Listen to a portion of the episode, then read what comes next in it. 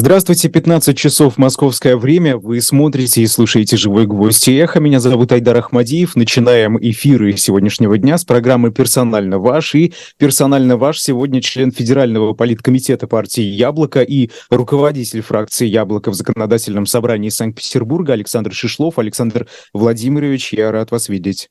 Добрый день, Айдар. Я тоже рад вас видеть. Рад приветствовать всех, кто нас смотрит сейчас и будет смотреть.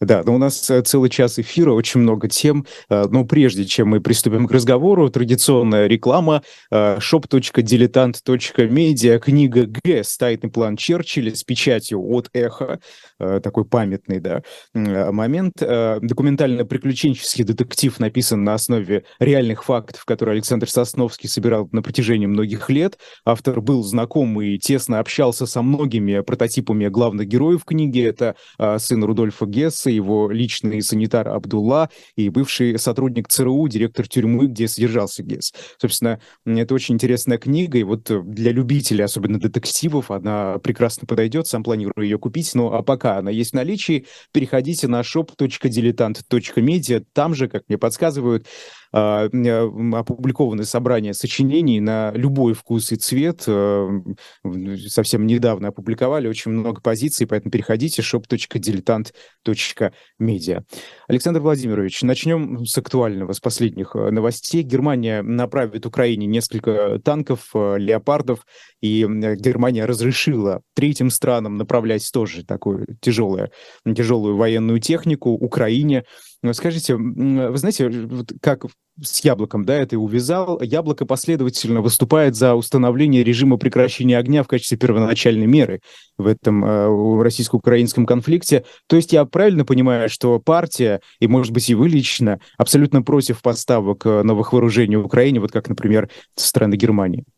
Я думаю, что это не, совсем корректная постановка вопроса, а вот то, что происходит сейчас, и решение последнее о поставках, э, предстоящих подставках тяжелого вооружения, это как раз подтверждает э, то, что нет альтернативы тому, что предлагает Яблоко. Нужно останавливаться, нужно заключать соглашение о прекращении огня, нужно беречь человеческие жизни, потому что каждый день гибнут люди, гибнут граждане России, гибнут граждане Украины, происходит разрушение, горе. И то, что сегодня мало кто понимает, что начинать-то нужно с этого, с остановки боевых действий, а потом уже проводить переговоры, договариваться о том, как жить дальше. Вот это очень тяжелая ситуация, и последние решения это подтверждают, э, потому что они только создают э, новую эскалацию.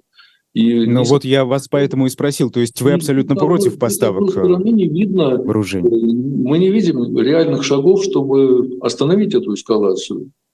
Э, и поэтому это тревожно. Эмоционально можно найти объяснение всем решениям, которые озвучиваются, но мы должны же думать о будущем. И мы, на наш взгляд, мы должны думать о том, чтобы сохранить жизни людей и думать еще и на перспективу, как дальше как дальше жить в Европе, как дальше жить раньше, дальше жить в России, Украине.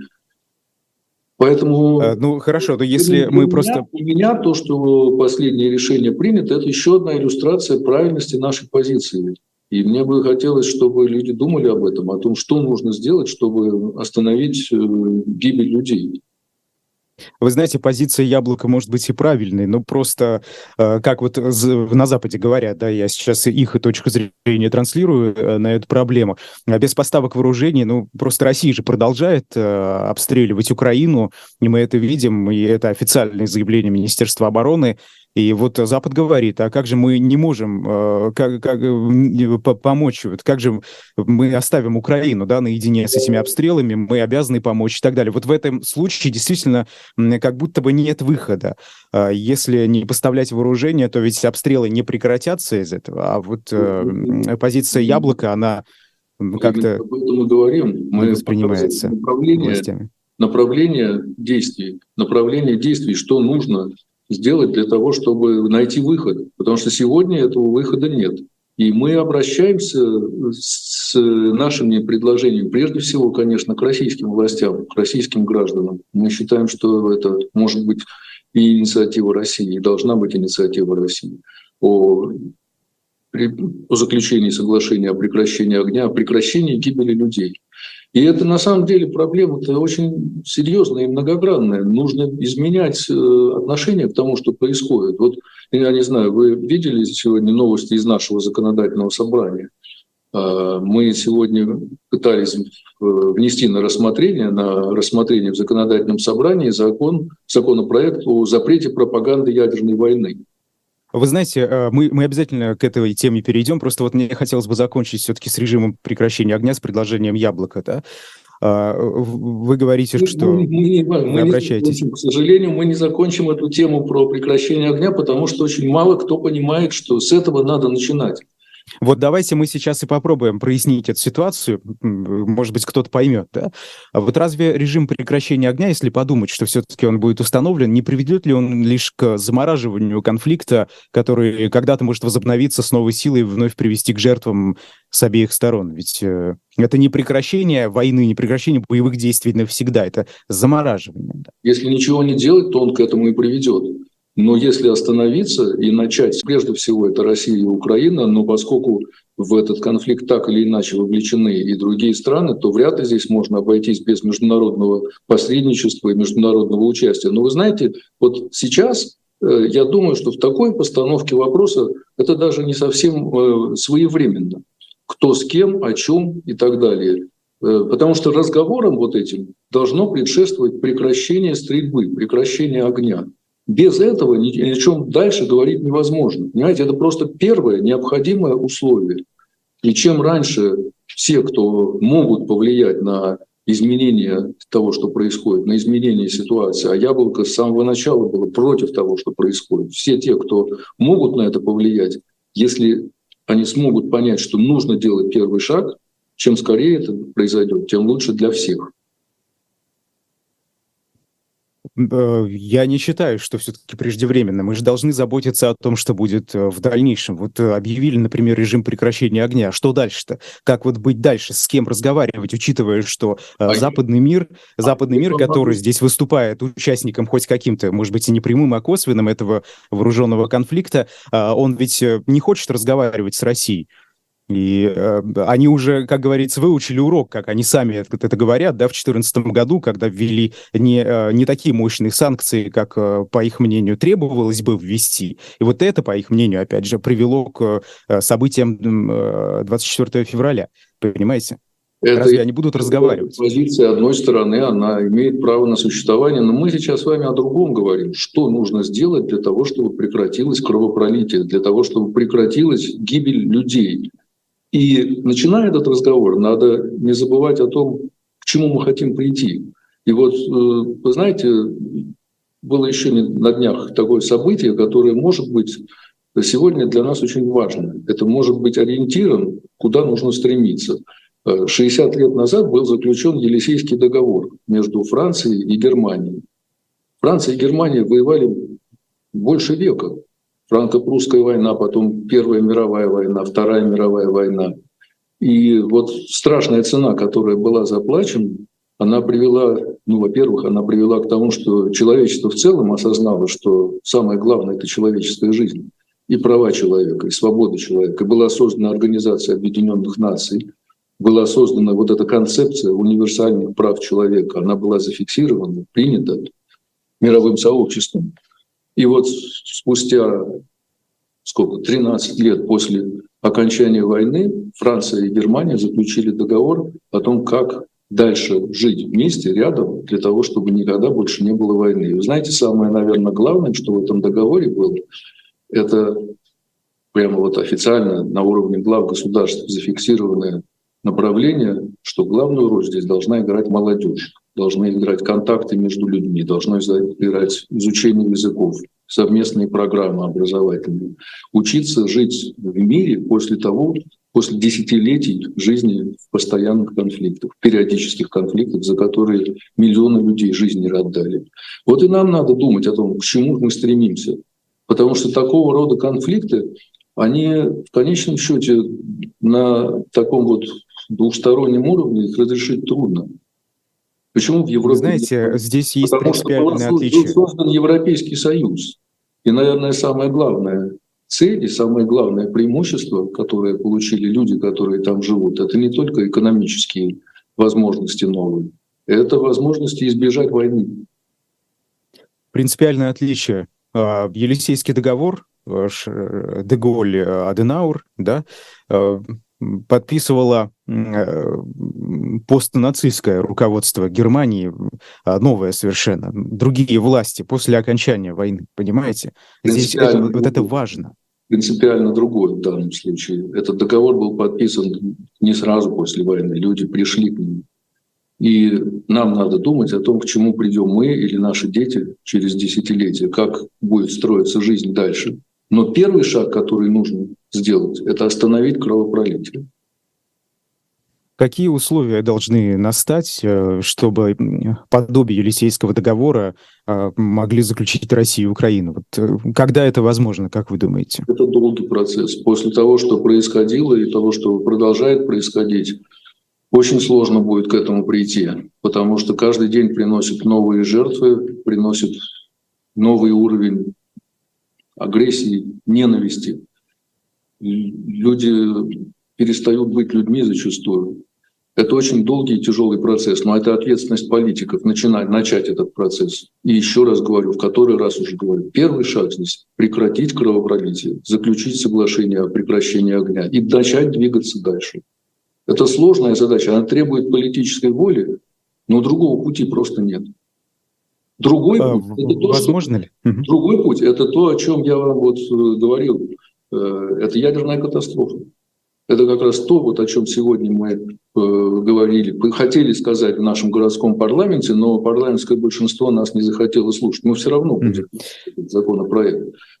Скажите, а Елисейский договор, раз уж мы его затронули, это скорее новое руководство России подпишет этот договор, или это возможно и при нынешнем, как вы считаете? Это зависит от э, политической мудрости и политической воли тех, кто находится у власти сегодня, завтра, послезавтра. Я не знаю, кто его будет подписывать. И вообще он, наверное, будет совсем другим, потому что Украина и Россия, у них даже язык почти ну, не общий, но понять можно и без переводчика друг друга. Поэтому те задачи, которые, например, ставили в Елисейском договоре о том, чтобы э, обеспечить э, преподавание э, на, соответственно, на французском, на немецком языке, наверное, такие задачи здесь не нужно будет ставить, но нужно будет ставить другие задачи. Ну, я думаю, тут э, спор языковой, он э, все-таки будет актуальным в любом случае. Хорошо. Э, э, СМИ передают, что посольство России в Германии, вот что сказала по поводу передач танков, выбор Берлина по поставке танков Киеву означает окончательный отказ от признания исторической ответственности перед народом России. Опять же, это по сообщениям СМИ, да, нужно проверять. Скажите, а действительно это может означать отказ от признания исторической ответственности? Я думаю, что это э, такой свойственный вот, нынешней риторике я должен сказать, что вот у нас в Ленинграде, в Петербурге завтра мы будем отмечать 80-летие про снятие блокады. Это такая дата, которая для каждого петербуржца очень важна.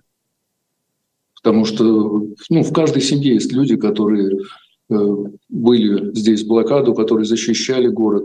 И вы знаете, что Германия, например, э, вот, возвращаясь к вашему вопросу и, и мнению нашего дипломата, Германия осознает свою ответственность за страшные преступления, которые здесь были совершены за блокаду Ленинграда, и э, до сих пор помогает, до сих пор, несмотря на все сложности отношений, до сих пор помогает блокадникам. Да, и эм, э, посольство Германии в Москве, например, тоже опубликовало сообщение, э, посвященное этим трагичным э, событиям. Поэтому э, надо учиться, Давайте... учиться из исторического опыта, не повторять ошибок и смотреть вперед, и беречь жизни, потому что это самое главное. Вы знаете, у нас сейчас на самом деле происходит такая страшная вещь, мне кажется. Я назвал бы это так, такой попыткой цивилизационного разворота, отказа от э, приоритета человеческих прав, человеческих свобод, от того, что весь мир осознал после Второй мировой войны. Ну, чего стоит одно заявление на последнем заседании Совета прав человека о том, что концепция прав человека является теперь ненужной, и что она используется для ограничения суверенитета. Что это такое? И попытка построить какую-то, направить Россию в какую-то другую цивилизационную сторону, построить какую-то свою цивилизацию, это абсолютно путь в никуда. Вот нам надо понимать, понимать это. Это, наверное, самое главное. А в какой момент э, Россия свернула не, не туда? Вот, например, да, если обращаться к э, Карлу Ясперсу, который, э, у которого есть отличный материал о вин, виновности, об ответственности политической, моральной, метафизической, уголовной и так далее, немецкий философ, он говорит, что Нюр, Нюрнбергский процесс совершенно не добился того, какие цели перед ним были поставлены. Эм, вот как вы думаете, откуда э, ноги-то растут? Ну, как вы выразились, ноги растут. Я думаю от того, что э, мы вместе все, и, и, и вы, и я, и страна наша, наше общество не э, поняли э, уроков, которые надо было бы понять, уроков нашего развития в 20 веке. И те попытки построить новую страну, новую Россию на других основах, не на коммунистических основах, а, они не увенчались успехом, потому что мы не смогли э, оценить масштаба и сущности той трагедии, которая постигла нас в 20 веке, когда человеческая жизнь была ничем по сравнению с государственными мифическими зачастую интересами мы не смогли дать э, оценку большевизму, сталинизму. И когда у России появилась возможность начать строительство новой жизни, были совершены ошибки, к сожалению. Э, была построена такая система, в которой э, не было ну, должного места человеческим ценностям, свободам, была построена система, в которой собственность оказалась связанной с государством. И если бизнес не связан с властью, то он не имел перспектив. И в такой системе оказалось, что не нужны ни свободные СМИ, ни свобода слова, ни независимые суды. Вот такая ситуация, она и привела к тому, что мы спустя 30 лет после того, как Россия стала страной, которая хотела стать демократической, правовым государством хотела стать. Мы сейчас находимся в такой ситуации, что сама концепция прав человека властями ставится под вопрос. И это ко всем нам вопрос. Почему так получилось и что нужно делать теперь для того, чтобы выбраться с этого пути, чтобы мы смогли жить такой жизнью, которая любому человеку свойственно, любому человеку желанно, чтобы мы могли думать о наших семьях, о наших... Вы, вы знаете, ведь вопрос а, еще в том, почему... О войне. Вопрос еще в том, почему, как, как мне кажется, большинство э, игнорирует э, то, что сегодня происходит, и э, попытки властей совершенно избавиться от этой концепции прав человека, которую вы говорите, это будто бы и никакой а, масштабной реакции и не приводит. Ну, так почему так происходит? Наверное, потому что те, кто имеет возможность влиять на общественное мнение, те, кто имел возможность влиять на общественное мнение, как-то устранились от политики, устранились от э, серьезного анализа того, что происходит. И вообще люди у нас в стране, они, по сути, от, от, отлучены от политики. Но посмотрите, что происходит за последние годы. Э, как, как люди участвуют на выборах, сколько людей приходит на выборы. И должен сказать, что тут большая роль еще и средств массовой информации. Я думаю, что любой журналист, который свою профессию ценит и любит, любит свободное слово, э, он заинтересован в том, чтобы была свобода слова, чтобы была демократия, чтобы было правовое государство, чтобы права человека соблюдались и уважались. А для этого нужна работа. Для этого нужна работа, и нужно помнить об этом. Нужно помнить об этом в профессиональной работе всем журналистам. А когда возник... Э, недавно с Борисом Вишневским э, как раз была дискуссия по этому поводу. Обращаю тех, кому это интересно, к этому эфиру. Э, кажется, на прошлой или позапрошлой неделе в эфире «Живого гвоздя». А вы знаете, вот здесь ведь участие в выборах – это далеко не единственный и не самый важный показатель политической активности населения. Особенно в таких условиях, в сегодняшних. Многие, кто э, интересуется политикой и даже занимается каким-то политическим активизмом, не участвуют в выборах, потому что считают э, эту стратегию совершенно провальной. Учитывая, что институт выборов в сегодняшней России, он, мягко говоря, сомнительный. Ну и что? Вы просто э, вы пытаетесь описать отсутствие политической активности россиян э, тем, что мало кто участвует в выборах. Но выборы — это не главное. Вот скажите, какие Знаете, инструменты... Я, Айдар, я думаю, что э, не надо так недооценивать выборы, потому что выборы – это ведь э, легальный, легитимный и, по сути дела, единственный инструмент формирования государственной власти. Как иначе можно формировать? На улице власть не формируется переворотом военным, власть легитимная не формируется. Власть формируется на выборах. И ну, это тривиальная вещь, но вы помните, Черчилль сказал, что демократия – это самый плохой способ управления, за исключением всех остальных. Ничего другого не, вы, не, вы, не выдумало человечество, не изобрело. А, поэтому отстраненность от выборов, она приводит к тому, что власть получают люди, у которых другие представления. А Почему люди не ходят на выборы? Вот я помню этот ваш эфир с Борисом Вишневским. Интересный был, кстати, разговор. А, ну, э, по-моему, вы об этом говорили.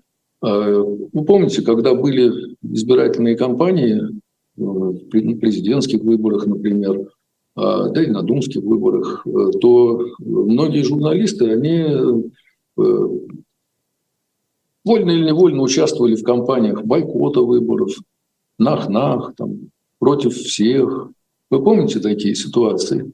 А, и вот я думаю, что это тоже сыграло свою роль. Конечно, это может быть не самый главный, не самый главный фактор, но об этом не нужно забывать и не нужно повторять этих ошибок.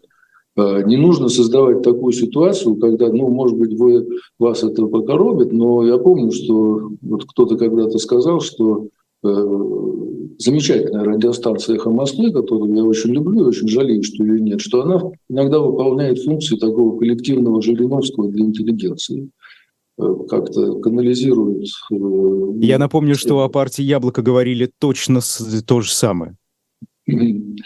Она канализирует как бы недовольство людей, желания людей, стремления людей в ту сторону, которая не имеет никакого э, реального выхода. И в этом смысле как раз... Скажите, а деятельность вот партии Яблоко и ваши инициативы сегодня имеют какой-либо выход? Айдар, вы сказали, что то же самое говорили о Яблоке. Вот те, кто так говорил, они либо ничего не понимают в политике, либо просто лгут. Потому что Яблоко... Ну хорошо, вы говорите, что какие-то стратегии не, не, не имеют выхода. Вот хорошо, яблоко давайте про партию Яблоко. Ваши инициативы, какой выход имеет сегодня?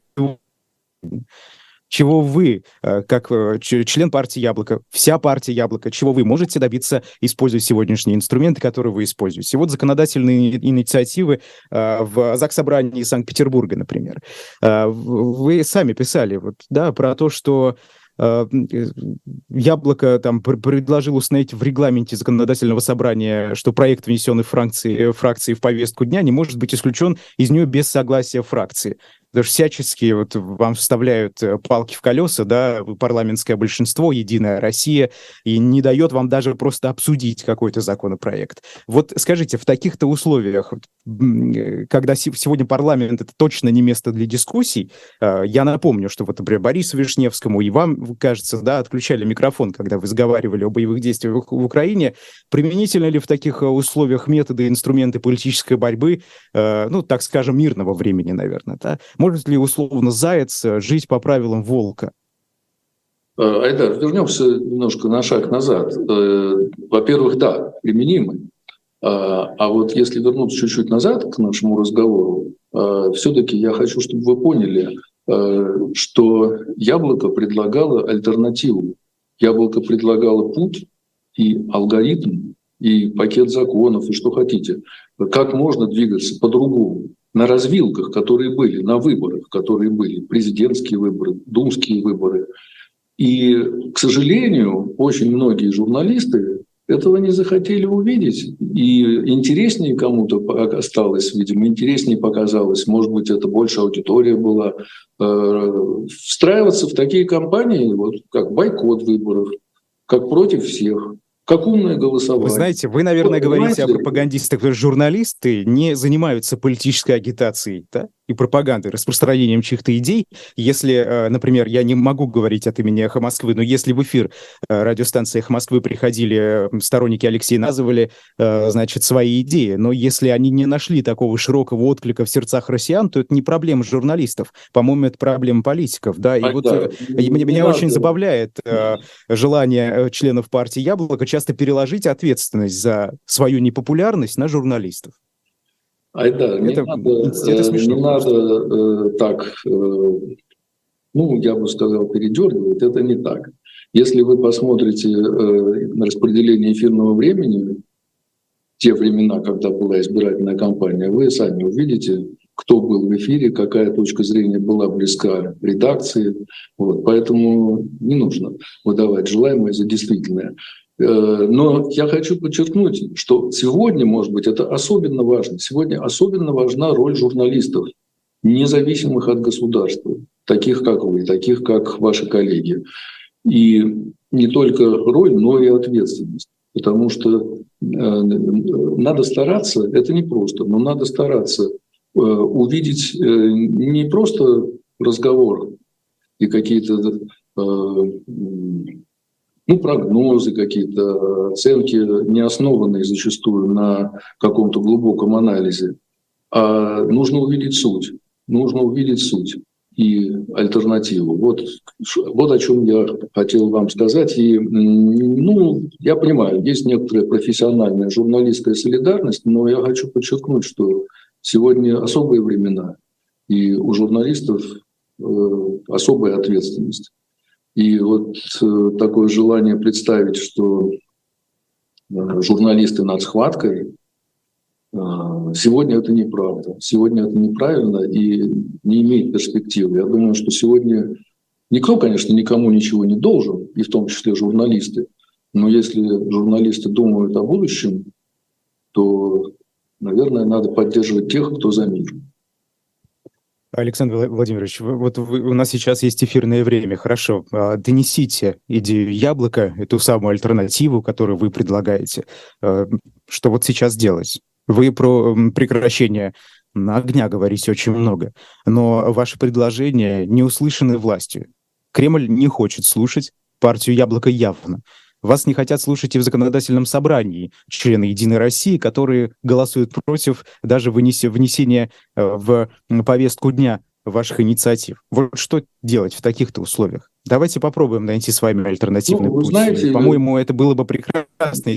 Меня как-то не пугает вот, то, что вы говорите, потому что ну, я вам могу напомнить э, хорошее изречение Махатмы Ганди, который говорил, что сначала они тебя не замечают, потом смеются над тобой, потом борются, а потом ты побеждаешь. Нужно просто сохранять себя и продолжать эту работу шаг за шагом, даже в таких условиях, которые есть сейчас. Вот э, пользуясь теми возможностями, которые предоставляете, в том числе и вы. И я думаю, что наша работа в законодательном собрании и в других парламентах, где есть партия, где есть фракции партии «Яблоко», она нужна людям, она нужна на будущее.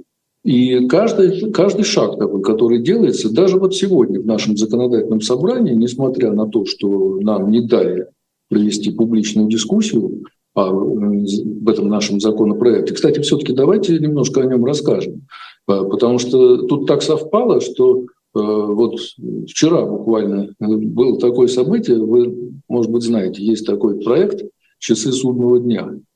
Э, его создали э, Альберт Эйнштейн и Роберт Оппенгеймер, отцы атомной бомбы, можно сказать. 47 год, да. Да, да, они создали его, потому что они понимали, что они создали. И они хотели привлечь внимание общества, э, международного сообщества к опасностям, которые может привести ядерная война. И вот они выбрали такую метафорическую э, форму часы судного дня, сколько минут осталось до полуночи. И когда они создали этот, э, значит, они установили это на 7 минут. А потом каждый год был создан такой специальный экспертный совет из очень авторитетных ученых. Я вот заходил на их сайт, сейчас там э, в этом экспертном совете 13 нобелевских лауреатов. Очень авторитетная организация. И каждый год они оценивают риски, с которыми человечество сталкивается, и переводят стрелки вперед или назад в 20 веке, э, в 1953 году самая опасная была ситуация, по их оценкам, когда водородную бомбу изобрели и испытали. А э, самая благоприятная ситуация, наоборот, она была в 91-м, когда холодная война закончилась. А потом этот проект расширился, кстати говоря, и к рискам, которые оценивались в начале, риски ядерной войны, добавились и риски э, изменения климата, и риски вредных технологий, которые развиваются, поэтому он стал более э, сложным. И, кстати, стрелка стала двигаться полуночи быстрее. И в последние, э, последние годы э, она была на 100 секунд до, до полуночи. Э, а вот в этом году они ее придвинули еще ближе, значит, по таким вот условным параметрам 90 секунд, такая метафора – Почему? Это рекорд, потому да, что, за все потому один из факторов, который, который был ими назван, это призывы к э, ядерной войне, снижение порога допустимости. Никто сейчас не может оспорить тот факт, что ядерное оружие являлось и продолжает являться каким-то глобальным стабилизирующим фактором, но нужно не забывать о том, какую угрозу оно несет угрозу жизни, угрозу вообще человеческой цивилизации. А в последнее время, э, ну, вы, наверное, видели, что и слышали, что говорят э, и государственные пропагандисты, да и высшие руководители государственных органов о том, что это не является табу, что можно всерьез говорить о, о применении ядерного оружия. И мы решили, что нужно поставить этому, попытаться поставить этому законодательный заслуг. Потому что у нас есть, например, в Уголовном кодексе статья о запрете э, пропаганды агрессивной войны. Но это другая немножко ситуация. И мы внесли вот такой законопроект о том, что нужна дополнительная статья, которая э, наказывает за призывы, за публичные призывы к ядерной войне. И... Скажите, как это изменит э, положение, сегодняшнюю ситуацию, если даже этот законопроект э, примут? Я хочу надеяться, что это изменит настроение в обществе и настроение в тех кругах, которые сегодня определяют государственную политику. В ядерной войне не может быть победителей, и она никогда не должна быть развязана.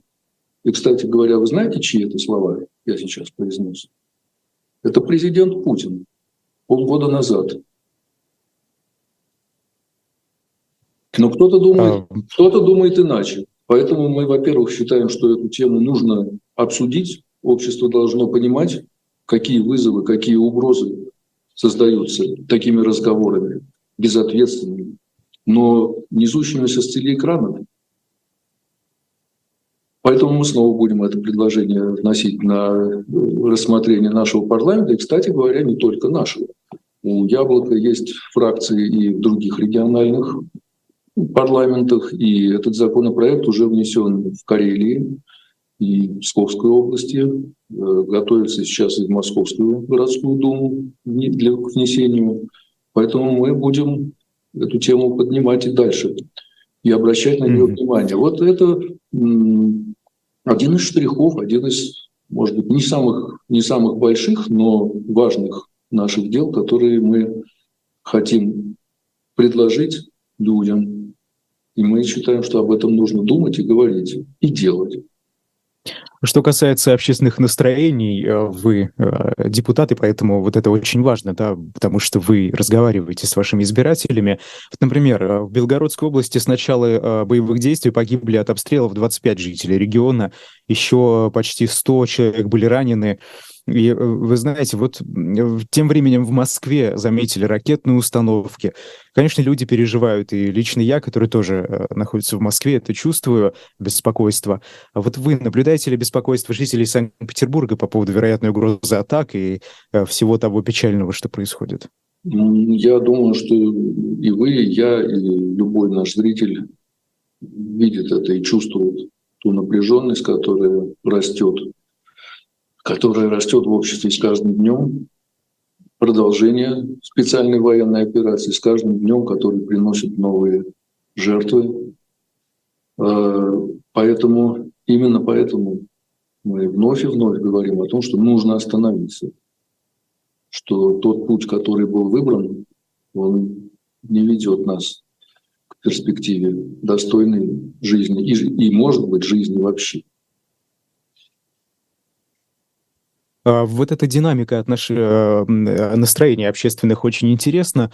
Что люди думали, ну, допустим, полгода назад, как они относились к происходящему, и что происходит сейчас в их головах? А, э, тревожность растет, это понятно, но вот а если конкретнее?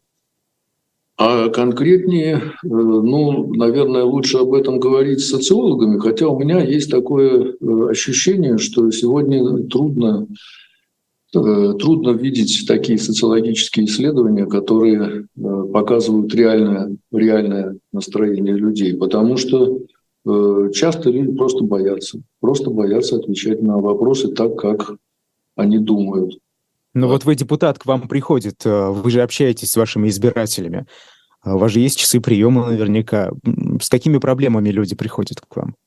Ну, к депутатам приходят э, не только с политическими проблемами. К депутатам городского парламента приходят часто люди с э, просто конкретными житейскими проблемами. Поэтому тут у нас гораздо, гораздо шире э, палитра настроений. Но я должен вам сказать, что, конечно, и то, что происходит в связи со специальной военной операцией, тоже сильно отразилось на структуре обращений, которые к нам приходят. Ну вот, например, когда э, началась э, частичная мобилизация, мы стали получать десятки, больше 200, наверное, сейчас обращений, связанных с защитой прав мобилизованных.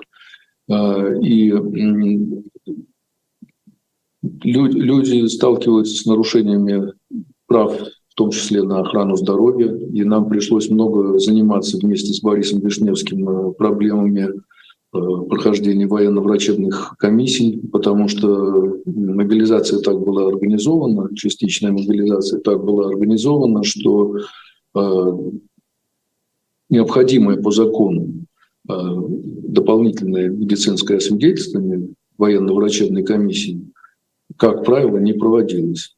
И приводило это к тому, что Э, воинские части отправлялись люди с хроническими заболеваниями. И по нашим обращениям в том числе были проведены проверки и э, по нескольким конкретным случаям после проведенного военно-врачебного обследования дополнительного, которое устанавливает э, категорию годности к военной службе,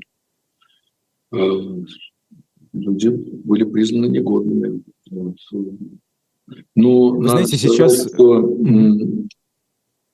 это не единственная новая проблема, с которой к нам приходят. Э, приходят беженцы, которым помогают и благотворительные организации в Петербурге, и мы как депутаты стараемся тоже в этом участвовать. Поэтому, конечно, структура э, обращений, она изменилась, но э, делать на основании вот этого или на основании социологических опросов, которые, скажем, Левада-центр э, публикует каждый месяц в целом, э, не вполне, я думаю, корректно. Хотя даже эти опросы, даже при том, что люди, уверен, не всегда, мягко говоря, не всегда готовы отвечать э, честно о том, что они думают, Даже эти опросы показывают, что как минимум 20% людей не согласны с тем, что происходит, и они понимают, что нужно выходить из этой ситуации. Поэтому я уверен, что тот путь, который мы предлагаем, остановиться, заключить соглашение о прекращении огня и двигаться дальше по пути, который нас к нормальной жизни может привести. Это абсолютно, абсолютно императив. Нужно это понять и нужно к этому двигаться. Очень много разговоров. А что касается о... настроений, кстати говоря, знаете, Айдар, тут есть ведь еще такая проблема, которая связана с тем, что люди, которые хотят выразить свои настроения, свои чувства, они сталкиваются с тем законодательством, которое было принято в нынешнем году. Это законы о фейках, законы о дискредитации вооруженных сил. И это серьезная проблема. Вот у нас вчера э, в Яблоке, в федеральном Яблоке, был э, аукцион э, по сбору средств на помощь политзаключенным. Потому что иначе, как политзаключенными, тех людей, которые сейчас находятся под арестом, под следствием по статьям о фейках и дискредитации, иначе как политзаключенными их назвать, я думаю, нельзя. Угу. И О политзаключенных это... мы, да, обязательно с вами поговорим. Вот просто, вы знаете, э, вот сейчас очень много разговоров, пока мы не ушли от этой темы, ведется о второй волне мобилизации. Кто-то говорит, что она, э, и первая волна еще не завершена, и э, мобилизация ведется э, скрытно. Вот скажите, у вас есть какие-то данные по этому поводу? Действительно ли э, продолжают кого-то призывать? делают это скрытно. Вот что говорят э, избиратели? Есть ли какие-то подобные обращения? Ну, вы знаете, вот я как раз сегодня получал информацию о том, э, что у нас с мобилизацией. Э, к сожалению, законодательство так устроено, что точных данных, вот скажем, по Петербургу, сколько у нас людей было призвано по мобилизации, э, их нельзя получить. Законодательство ограничивает распространение таких данных. Но кроме мобилизации еще э, был призыв, обычный призыв. И вот э, в прошлом году было призвано из Петербурга 5100 человек, 2700 весной, 2400 осенью. Публиковалась информация о том, сколько выдано повесток о мобилизации, но поскольку она носит такой не вполне э, официальный достоверный характер, я эти цифры не буду приводить. Но все, кто этой проблемой занимается, знают на основе чего проводится частичная мобилизация, она проводится на основе указа президента. И в этом указе есть, как известно, пункт, который не публичен, но он имеет гриф э, соответствующий. И мы пытались неоднократно э, получить разъяснение, э, закончилась мобилизация или нет. И не только мы. Ну и, в общем, ответ это нет. И я вам могу сказать как юрист, что пока вот этот э, указ действует, пока он действует, в него могут быть внесены изменения, скажем, пункту mm-hmm. о количестве мобилизованных, он может быть изменен. И надо понимать, что это возможно. Э, Наталья в чате вас спрашивает, почему яблоко помогает мобилизованным? Не заявляют громко открыто, что не надо идти и так далее. А вы всегда в домике безопасности? Айдар, Айдар что-то плохо было слышно. Повторите, пожалуйста. Что? А Наталья в чате спрашивает да. вас, почему яблоко помогает мобилизованным, не заявляет громко и открыто, что не надо идти стрелять?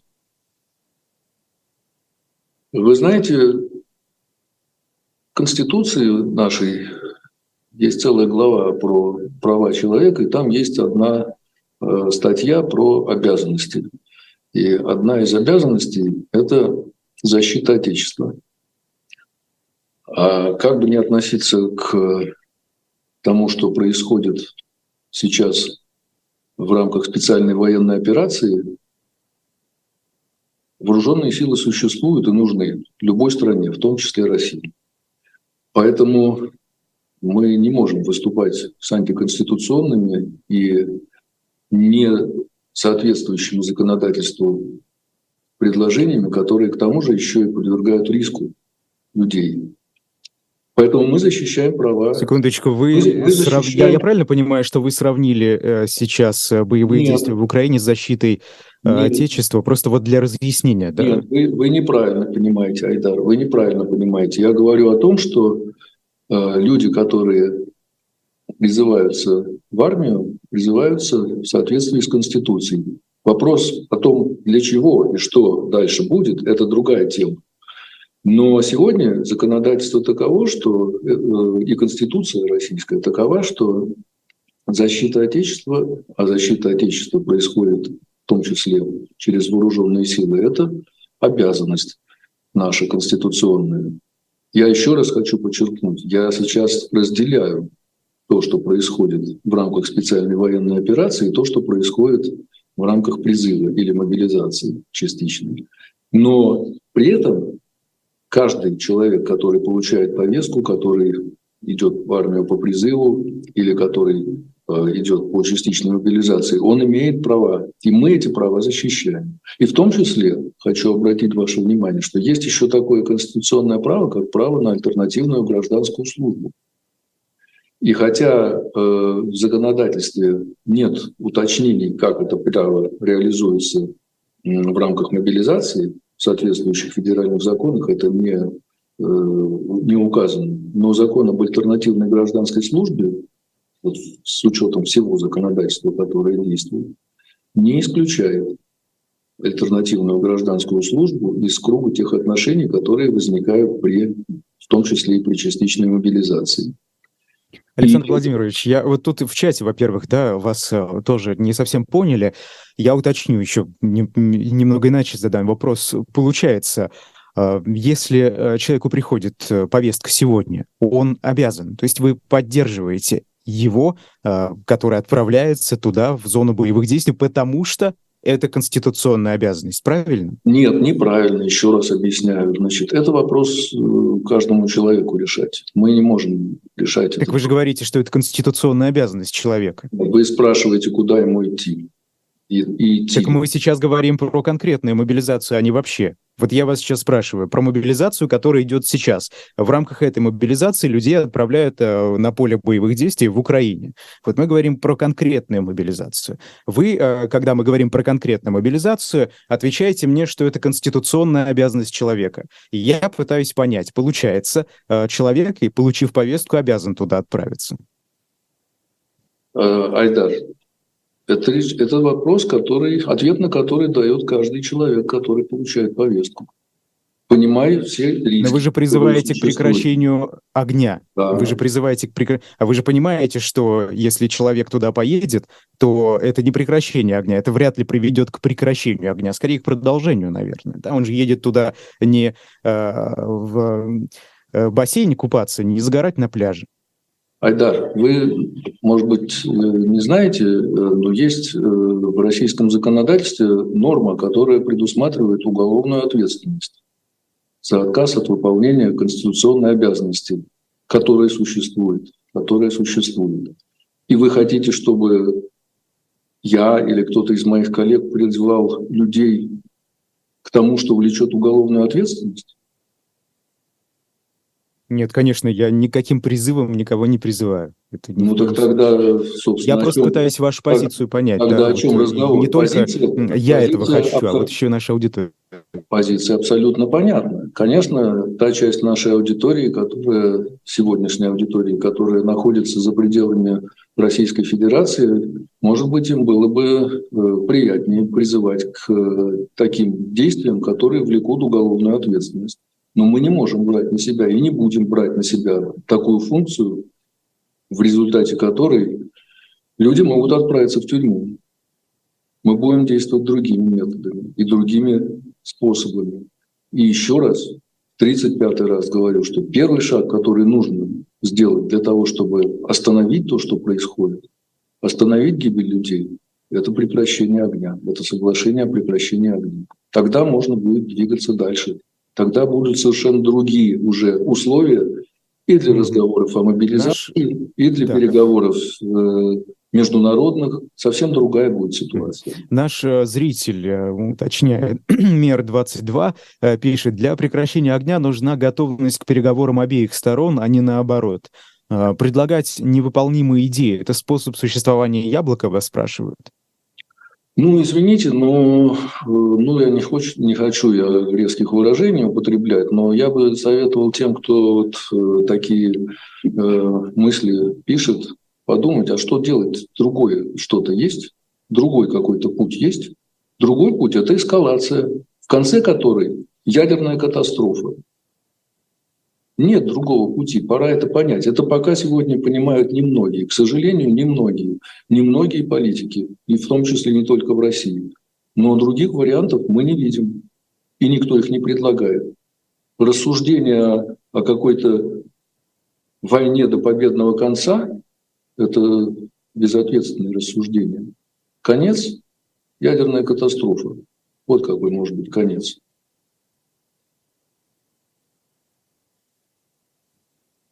Вернемся к общественным настроениям. А, вы знаете, вот э, сейчас мы видим э, всплывающие отовсюду из всех регионов России новости о доносительстве. А, то учитель на ученика, то ученик на учителя, ну и, и так далее. Вот сейчас, как пишет э, «Медуза», доносы, угрозы начальства и давление силовиков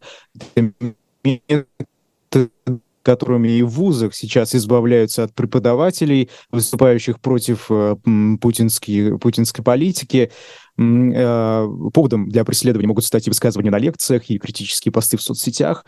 А если начальство не следит да, за соцсетями сотрудников и за их лекциями, то на помощь порой приходят неравнодушные коллеги.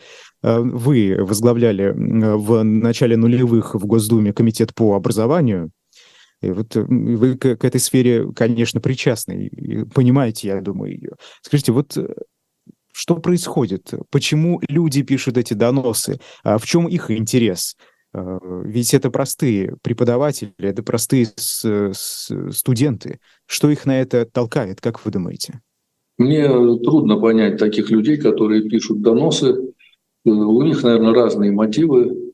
Кто-то хочет выслужиться, кто-то одурманен пропагандой, но вообще это симптом очень страшной болезни. Это возврат того, к тому, что у нас было в 20 веке. И результатом этого, результатом этих доносов является то, что судьбы людей ломаются.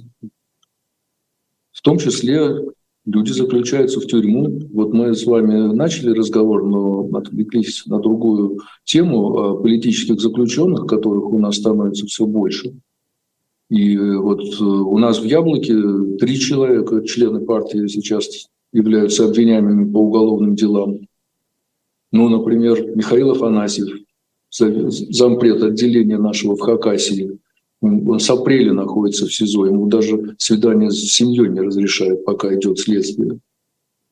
Два руководителя региональных в Камчатке и в Якутии, э, они, к счастью, не в следственном изоляторе, но тоже под э, мерами пресечения вот. А не только яблоки, не только яблочные э, активисты находятся в таких условиях. Вот э, я вам рассказывал, вы об этом говорили, мы вчера проводили аукцион в Москве, э, где собирались средства на помощь политзаключенным. Мы собрали более 600 тысяч рублей, 624 тысячи рублей на помощь политическим заключенным, причем, конечно, не только членам Яблока, ну, кроме Афанасьева, о котором я сказал уже, мы направим средства вот, петербургской художнице Александре Скочеленко, мы направим средства Алексею Горинову, Николаю Дайнеко, другим. Вот 8 человек, которые сейчас э, получат помощь от э, тех, кто пришел на этот аукцион и собрал вот такую сумму. А это, это по уголовному преследованию, а множество людей получили административные штрафы. У нас вот в Яблоке больше 30 человек э, имеют протоколы и получили штрафы за якобы дискредитацию вооруженных сил. Ну, кстати, и, и, и я был субъектом этого дела, хотя, э, конечно, я не согласен с предъявленными обвинениями, но Пока наша российская система правосудия с ними согласна, мы будем это обжаловать и дальше.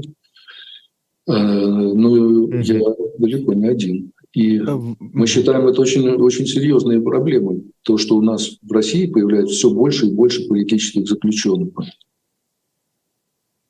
А, депутат Мосгордумы Дарья Беседина внесена в список иностранных агентов. И вот для чего это делается, как вы думаете? Для того, чтобы она не смогла переизбраться или там есть какие-то другие причины? Ну, я конкретных обстоятельств э, не могу вам сказать, не просто на московский депутат, э, но, на мой взгляд, вот вся эта конструкция с иностранными агентами, она порочна изначально. Сейчас э, это законодательство, мы, кстати говоря, предлагали еще весной, обращались в Государственную Думу с предложением, ну, к сожалению, результаты были понятны, что предложение это не будет даже рассмотрено об отмене вообще этого понятия иностранный агент. А сейчас нынешнее законодательство таково, что э, любой может быть признан. Там даже оно разбилось теперь, это не просто иностранный агент, а лица, находящиеся под иностранным влиянием. Любой может быть назван. Вот. Ну вот мы говорили с вами, например, э, сегодня о Елисейском договоре. А, вот у нас в честь, э, в Петербурге, в честь этого э, вознаменования вот этого юбилея э, проводится концерт. Дипломаты Германии и Франции организуют концерт.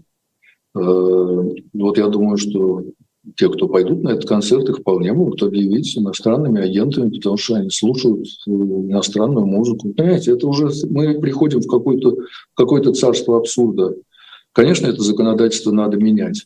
Конечно, это законодательство просто противоречит э, интересам страны, и оно шире находится. Это не только законодательство об иностранных агентах. Вот я считаю, что ключевая, э, ключевой фактор здесь – это законы э, о фейках и дискредитации, потому что они предусматривают ответственность, уголовную, административную ответственность за что? За распространение информации. И люди просто лишаются возможности и получать информацию, и распространять ее и в результате страна оказывается просто в самоизоляции. Люди не способны, не могут получить э, информацию о том, что на самом деле происходит, разносторонней информации, и делать выводы сами. Поэтому вот э, это очень серьезная проблема. И э, это наша общая ответственность. Мы должны добиваться того, чтобы вот это законодательство, которое ставит барьер между нашей страной и окружающим миром, фактически к самоизоляции России ведет, э, чтобы ну, большинство поняло, что это опасно для нашего будущего. Ведь у нас уже были такие времена, когда Россия была, Советский Союз был отрезан в информационном плане от э, мира. И это тогда там, кибернетика, например, считалась буржуазной лженаукой или генетикой. Ну, сейчас другие времена, сейчас уже так, таких утверждений никто не делает, но по сути-то это то же самое. Происходит строительство занавеса между Россией и окружающим миром. Прежде всего тем, что у нас теперь вот такое понятие появилось коллективный Запад. Кстати говоря, вы знаете... А, Александр Владимирович, у нас, да, у нас осталось полторы минуты до конца. Я вот хотел про права человека. А, Айдар, просто вы... буквально два слова. Просто вот поскольку, э, поскольку мы сейчас затронули вот тему э, занавеса, тему э, Запада, я хочу подчеркнуть, что вот мы говорили с вами об ответственности, кто несет ответственность. Так эта ответственность, она не только лежит на нас, она в том числе лежит и на Э, западных странах.